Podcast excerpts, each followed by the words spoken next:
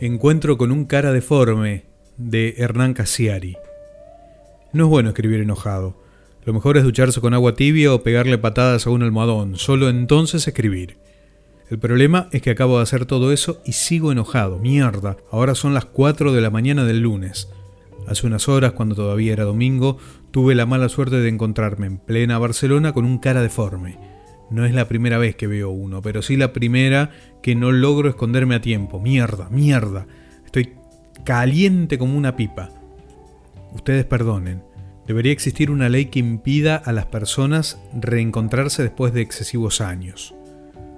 Yo ahora tengo 36. Hay mucha gente que dejé de ver a los 12 cuando terminé el primario y a otros tantos los perdí de vista a los 17 cuando acabé el colegio.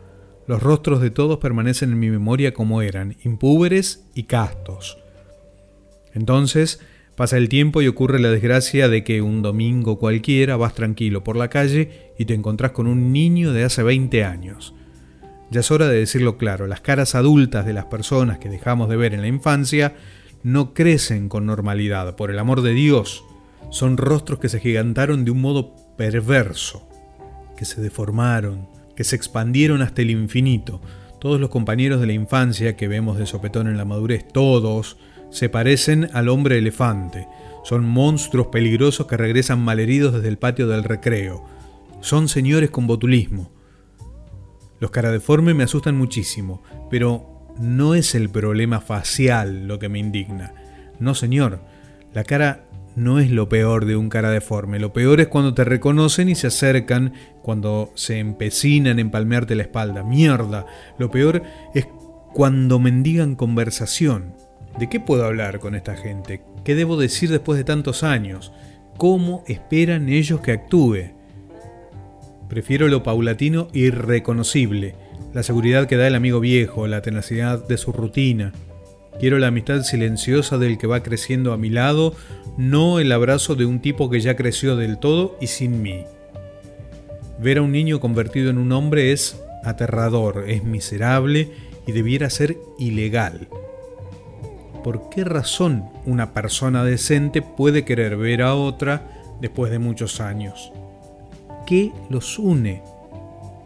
Es verdad, es verdad que fuimos camaradas en un tiempo lejano y la mar en coche, que nos sentamos 12 años consecutivos bajo el mismo techo por las mañanas, que compartimos el patio, los sándwiches y los maestros, que aprendimos juntos a leer y escribir. Sí, todo es cierto, pero ¿qué tienen que ver aquellos niños con este abrazo automático?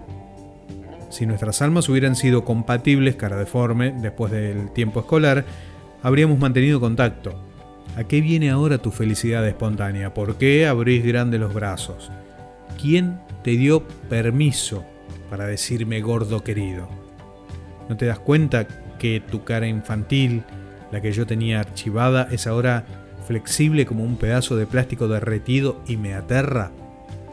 Los caradeformes sensatos, me he topado con varios, fingen que no te han visto y siguen su camino.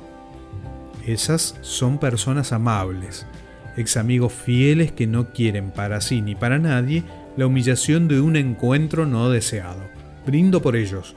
Los caradeformes que huyen son seres nobles, educados y sabios, que después comentan con la esposa. Esta tarde me lo crucé al gordo Cassiari, un amigo de la escuela.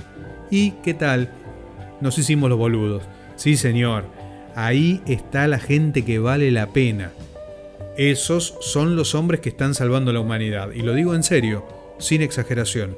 No existe idiota más grande en estos tiempos de demandas y de pleitos que el que no sabe hacerse el idiota y seguir caminando. Hay demasiada gente en el mundo que no puede callarse, que no practica el sano ejercicio de confundirse en la multitud y dejar al prójimo en paz. Sin ir más lejos, el cara deforme de anoche, gordo, viejo y peludo, me dijo a los gritos, ¿qué es de tu vida? Ahora me da risa. Estoy caliente pero me río. Me causa gracia la ingenuidad de preguntar sobre la vida de la gente. ¿Qué biografía puede improvisar alguien en dos minutos, sin estímulo ni placer? ¿Qué esperan que se les narre? ¿Qué están dispuestos a saber? Mirá, desde los 17 años que dejamos de vernos empecé a drogarme, después hay un fragmento difuso y un día aparecí en España con mujer y una hija. Alguna gente dice que soy un blogger. No, imposible decir esto. Airear la verdad en su mínima expresión me da vergüenza. Entonces, hay que optar por la frase hecha, que es una hipocresía portátil muy fácil de usar. Bien, acá andamos, tirando. A vos se te ve bárbaro. Esta opción es suicida, porque perdés el turno y el cara deforme toma la palabra y te cuentas cosas que preferirías no saber ni haber escuchado nunca. El cara deforme de anoche, después de contarme su vida, me hizo una lista de todos los caradeformes a los que sigue frecuentando. Carlito Sastre se casó y tiene gemelos. Trabaja en el corralón municipal. Y Berta, ¿te acordás de Berta? Ahora es locutora de FM Mercedes. No se casó, pero tiene una nenita preciosa y al pobre Marullo le tuvieron que cortar una gamba, ¿sabías? Hasta ese minuto, Carlos Sastre, Berta Aulicino y Juan José Marullo eran, en mi recuerdo, tres rostros infantiles hermosos. Ahora los busco en mi memoria y uno conduce una camioneta, la otra dice marcas de productos por micrófono y el tercero llora porque le falta una pierna y le duele. ¿Era necesaria esa información? ¿Qué hago yo ahora con esa chapa de espanto?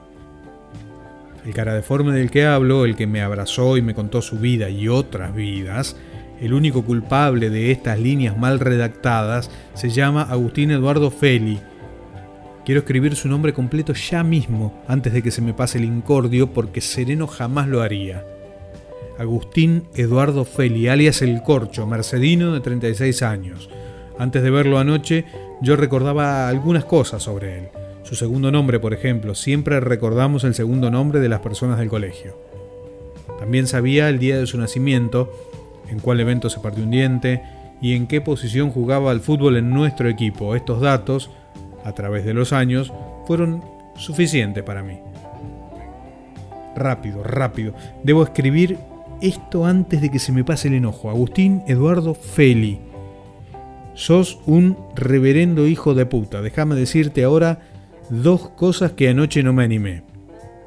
Primero, andate la renegrida concha de tu hermana. Segundo, no tenías derecho a mostrarme tu calvicie prematura, ni a decir en voz alta que engañas a tu mujer y con quién, ni a explicar lo dolorosa y lenta que fue la muerte de tu padre. Mierda, mierda, me gustaría volver atrás el tiempo y no tener esta información. Me hubiera gustado decirte, mira, Corcho, preferiría que te callaras la boca, que no me dijeras nada, sigamos caminando cada cual por su lado y olvidémonos de esto. Va a ser mejor para los dos. Y después salir corriendo pero no le dije nada y ahora es tarde. Siempre acabo mordiéndome la lengua y escondiendo mi temperamento. En esta época la gente se ofende fácil y sospecha que todo es personal. Yo no odio a Agustín Eduardo Feli, pero tampoco lo amo, ni lo quiero ni lo estimo.